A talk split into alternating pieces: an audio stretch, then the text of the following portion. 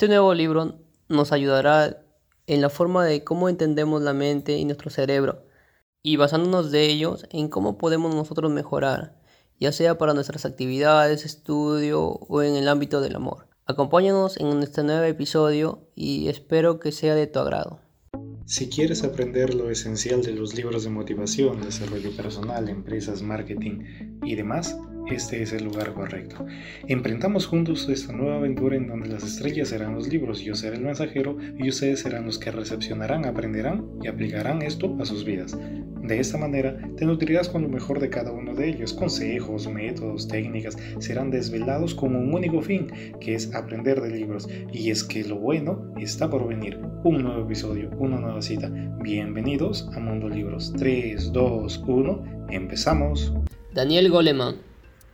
Focus. Desarrollar la atención para alcanzar la excelencia.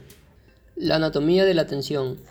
Cuando era joven, tenía el hábito de hacer los deberes escuchando música que resultaba levemente cacofónica, pero me gustaba. Conectar con esas notas discordantes me ayudaba, de algún modo, a concentrarme y aprender más rápidamente. Pero ello nunca impidió o nos trajo algún percance en nuestros trabajos. Nadie dijo nunca para poder concentrarse, silencio por favor. Lo que hacíamos, muy al contrario, era desconectar del ruido y redoblar nuestra atención.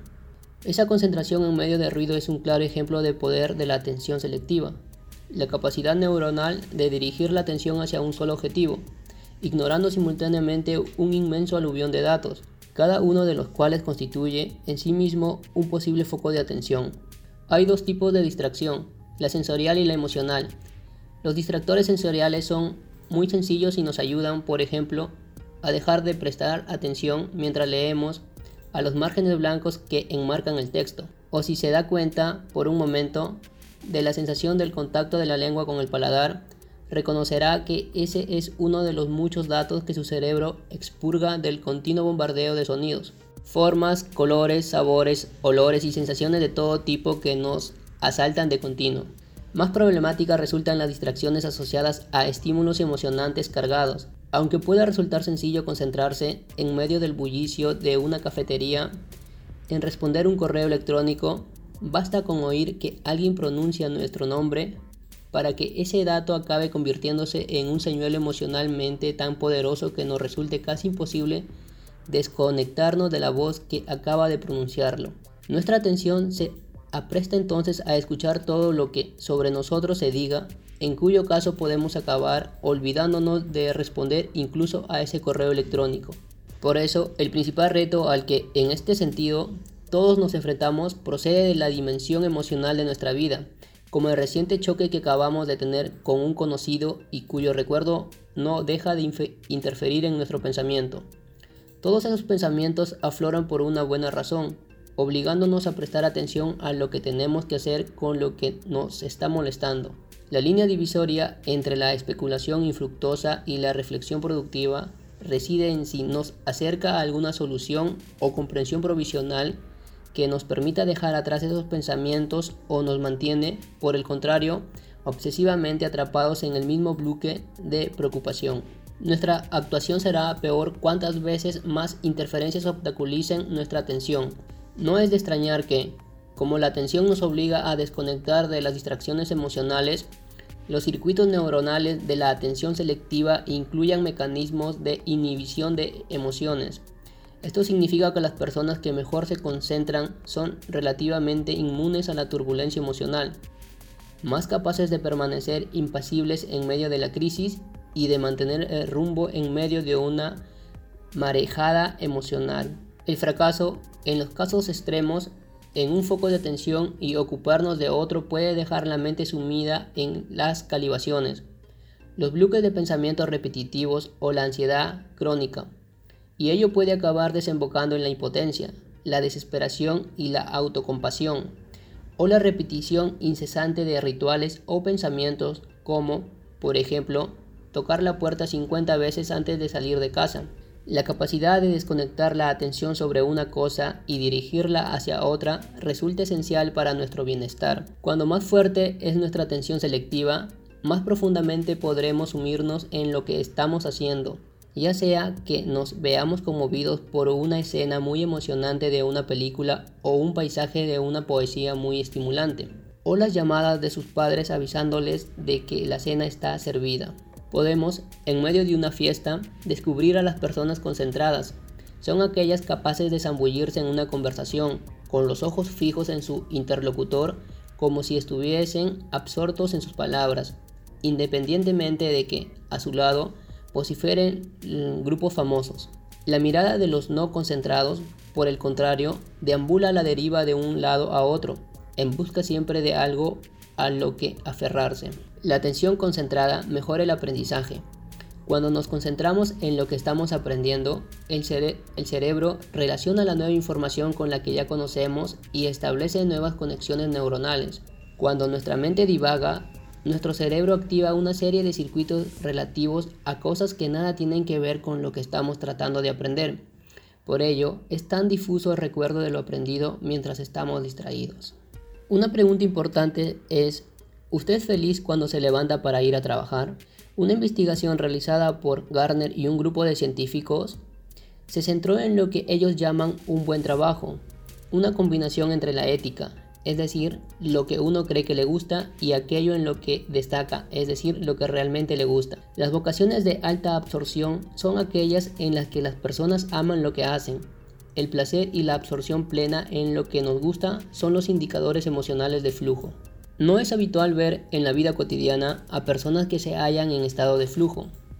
Un muestreo al azar del estado de ánimo revela que, la mayor parte del tiempo las personas están estresadas o aburridas y que solo de manera ocasional experimentan las lapsos de flujo. El 20%, según parece, de las personas experimentan momentos de flujo al menos una vez al día y en torno al 15% jamás entran en dicho estado. Una de las claves para intensificar nuestra conexión con el estado de flujo consiste en sintonizar lo que hacemos con lo que nos gusta como sucede en el caso de quienes tienen la inmensa fortuna de disfrutar su trabajo. Las personas con éxito son, independientemente del entorno considerado, las que se han sabido dar con esa combinación. Son varias, además del cambio de profesión, las puertas de acceso al flujo. Una de ellas consiste en acometer tareas cuya exigencia se aproxime sin superarlo al límite superior de nuestras habilidades. Otra vía consiste en hacer algo que nos apasione, porque el estado de flujo se ve impulsado por la motivación. El objetivo último, en cualquiera de los casos, consiste en alcanzar la concentración plena, porque la concentración, independientemente de la forma en que los movilicemos o del modo en que lleguemos a ella, favorece el flujo. El estado cerebral óptimo para llevar a cabo un buen trabajo se caracteriza por la armonía neuronal, es decir, por la elevada interconexión entre diferentes regiones cerebrales. Cuando nuestro cerebro se adentra en la dimensión óptima entramos en flujo, con lo que nuestro trabajo, en consecuencia, hagamos lo que hagamos, es excelente. Para acercar el trabajo desmotivado al estado de flujo es necesario intensificar la motivación y el entusiasmo evocar una sensación de objetivo y agregar una pizca de presión.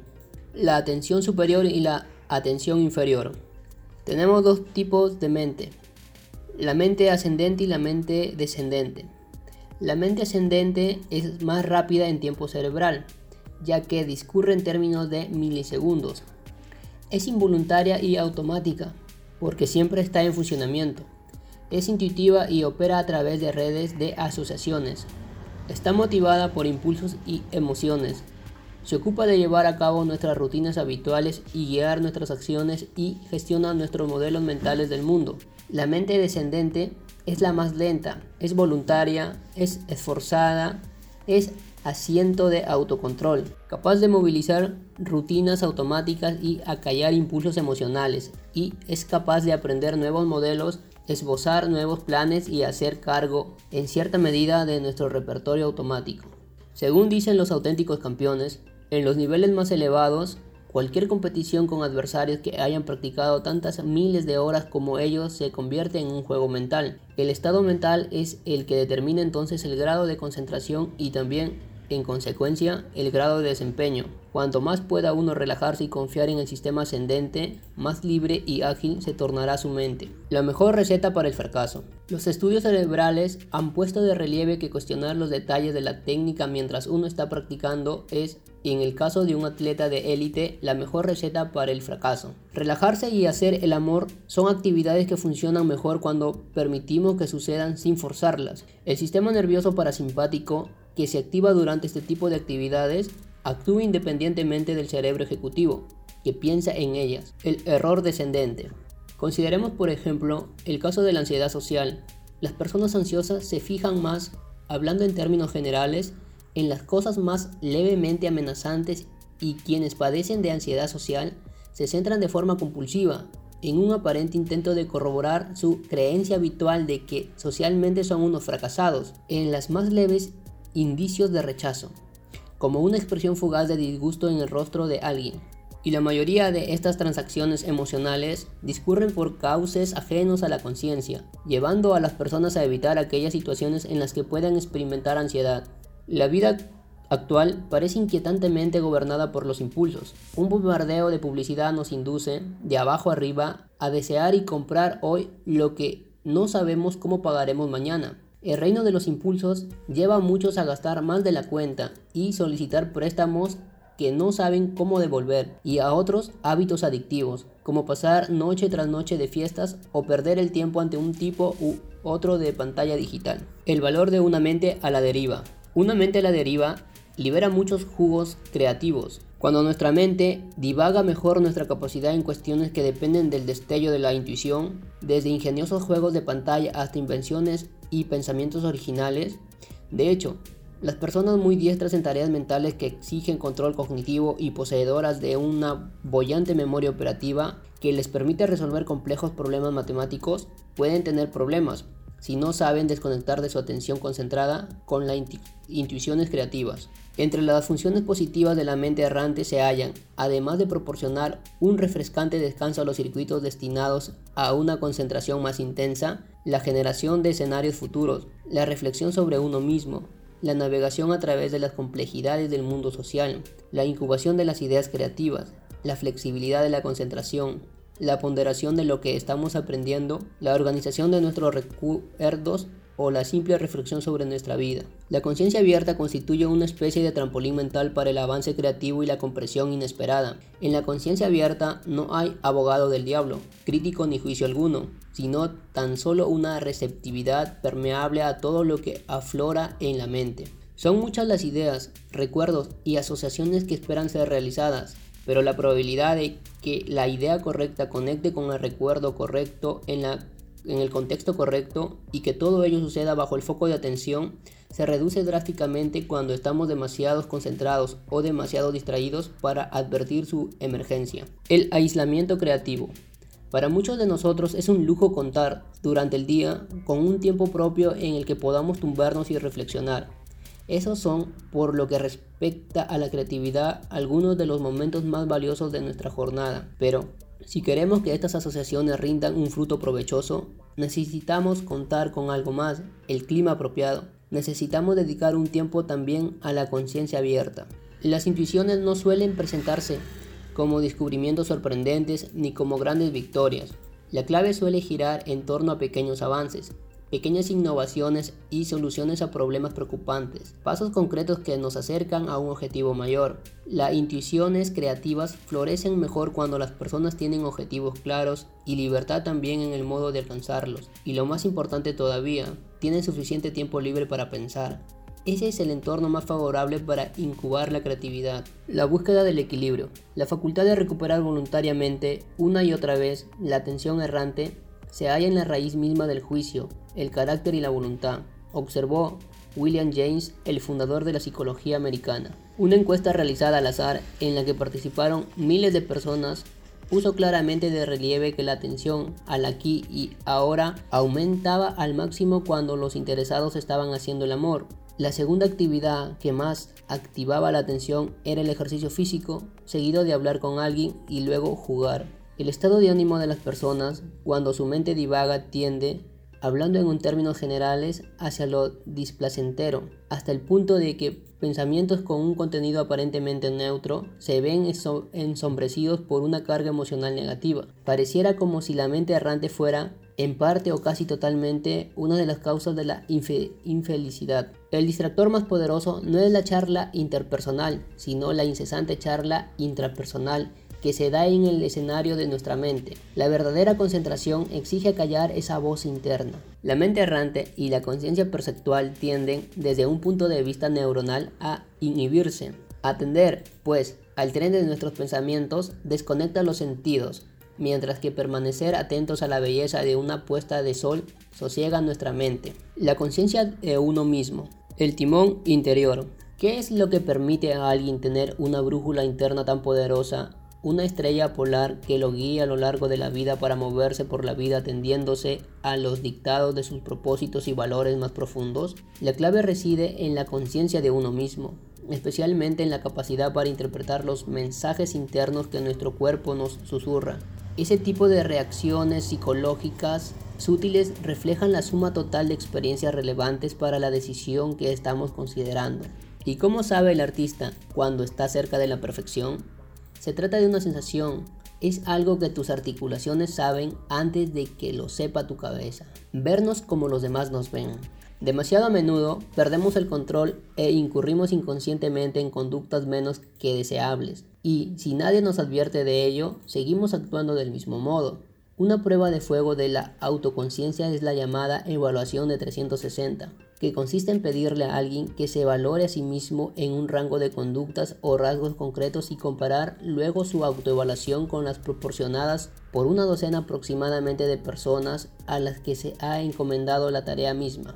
Son personas que el implicado ha elegido porque lo conocen bien y respeta su buen juicio y que Dado el anonimato, pueden manifestar sinceramente sus opiniones. La evaluación de 360 grados nos proporciona una forma distinta de autoconciencia que nos ayuda a vernos a través de los ojos de los demás. Una visión más irónica es la ofrecida por el Dr. Auden al observar que, para poder amarnos a nosotros mismos, creamos una imagen mental positiva descartando selectivamente lo que menos halagador resulta y acentuando, por el contrario, lo más admirable. Y luego añade que también tratamos de crear en la mente de los demás una imagen parecida para que puedan querernos. El doctor Kahneman, como él mismo concluyó, nos dice que la mente parece tener dificultades en digerir datos tan desconcertantes. Receta para el autocontrol.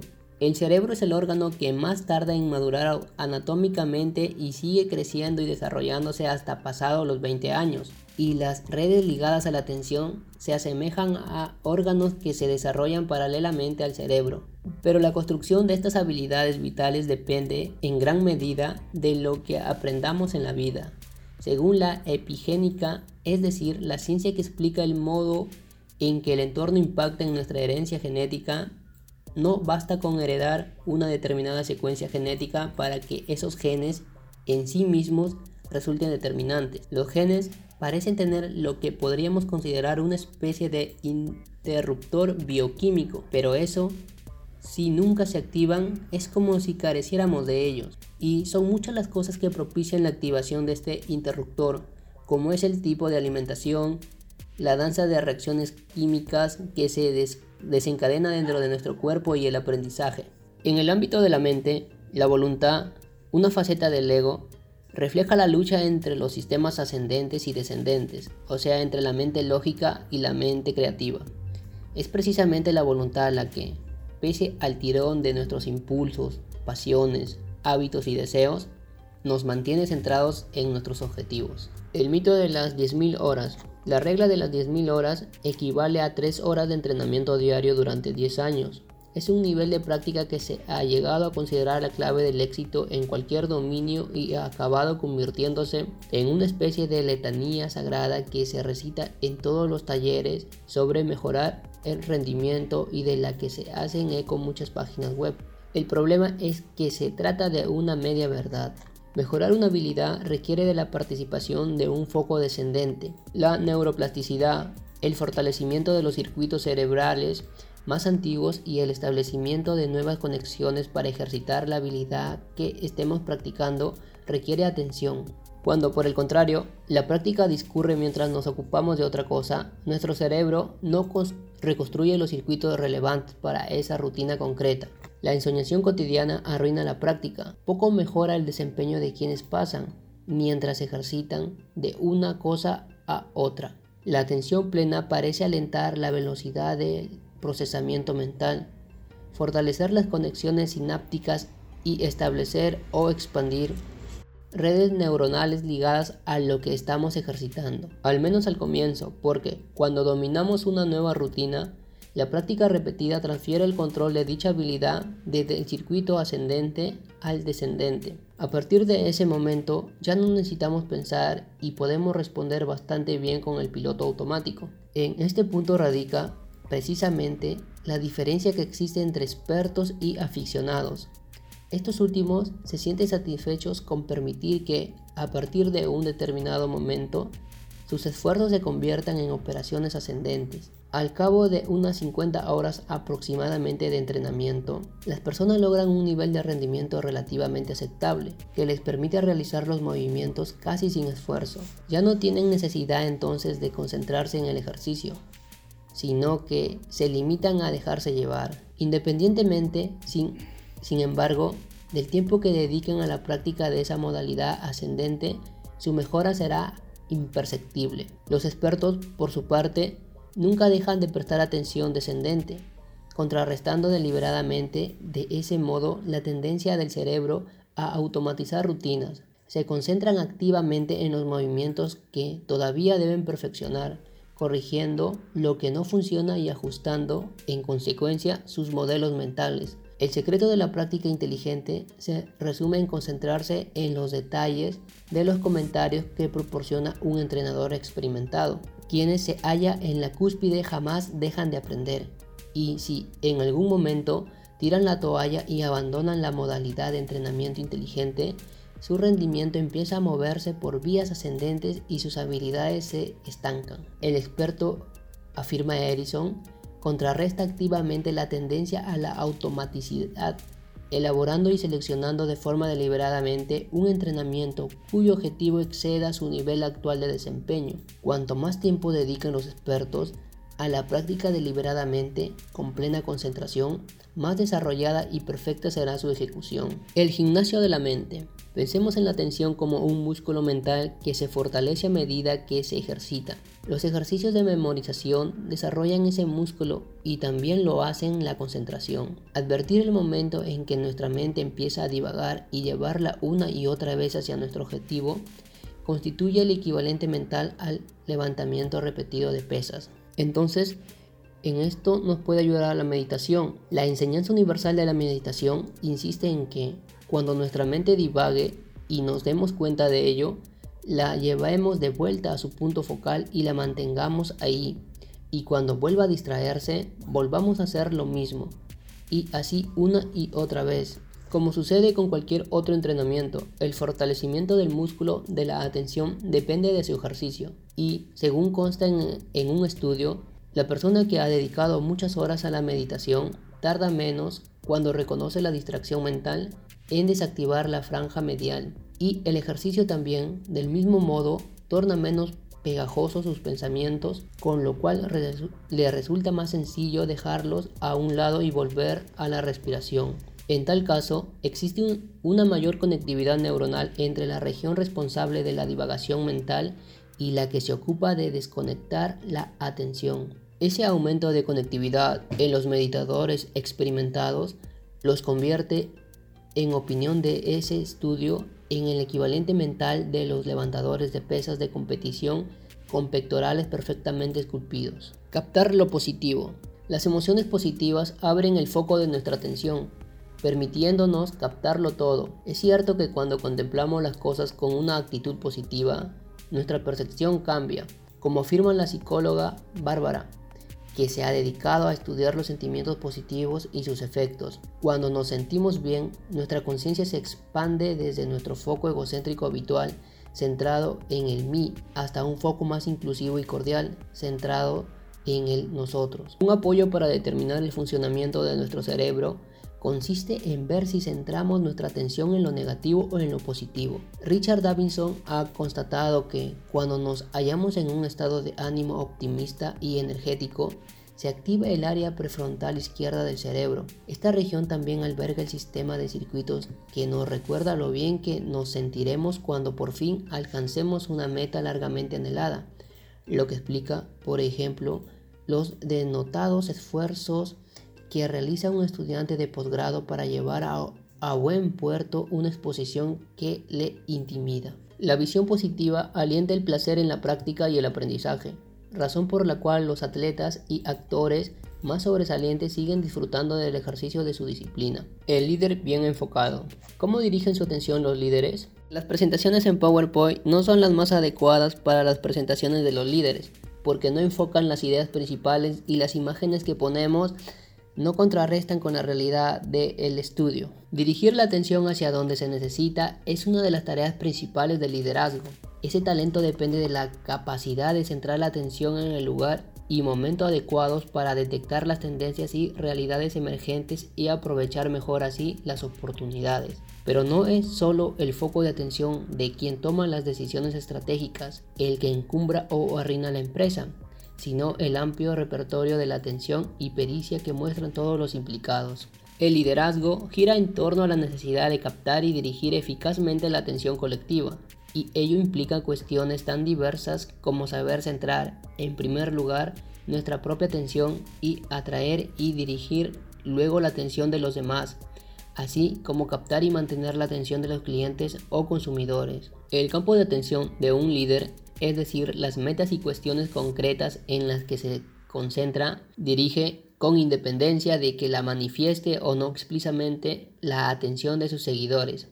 Las personas deciden dónde deben concentrarse basándose en su percepción de lo que para el líder tiene importancia. Este efecto dominó deposita sobre la espalda de los líderes una carga extra de responsabilidad, porque no solo están dirigiendo su propia atención, sino la atención también en gran medida de los demás. Consideremos a modo de ejemplo el caso de la estrategia. La estrategia representa en este sentido la pauta deseada de atención de la organización que todo el mundo, cada uno a su modo, debería compartir. Una estrategia concreta se basa en decisiones que contribuyen a discernir qué hay que ignorar y a qué hay que prestar atención. Cuando los líderes establecen una estrategia, están orientando hacia ella la atención de sus subordinados. El significado de la palabra estrategia procede del entorno militar y originalmente se refería al arte de liderar, es decir, el ámbito de la acción de los generales. La estrategia se centra en el modo de emplear los propios recursos, mientras que la táctica se ocupa del modo de luchar en la batalla. En la actualidad, los líderes necesitan generar estrategias que tengan sentido en todos los sistemas en los que operan, una tarea propia de lo que hemos denominado foco externo. Una nueva estrategia significa reorientar con un nuevo enfoque lo que hasta entonces había sido habitual. Pero para dar con una estrategia radicalmente nueva, se necesita percibir una nueva posición que nuestros competidores no hayan advertido y es que aunque todo el mundo tenga acceso a las tácticas ganadoras, solo unos pocos, no obstante, las tienen en cuenta. Pero ¿cuáles son las características que definen a un líder?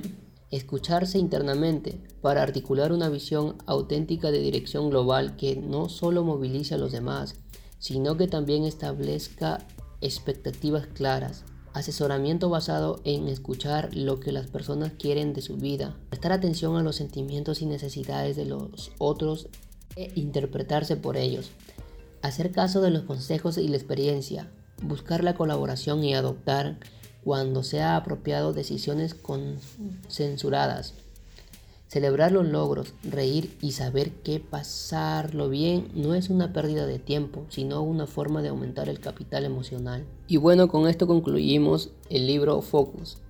Gracias por escucharnos hasta el final y no, no se olviden de seguirnos en las diversas redes sociales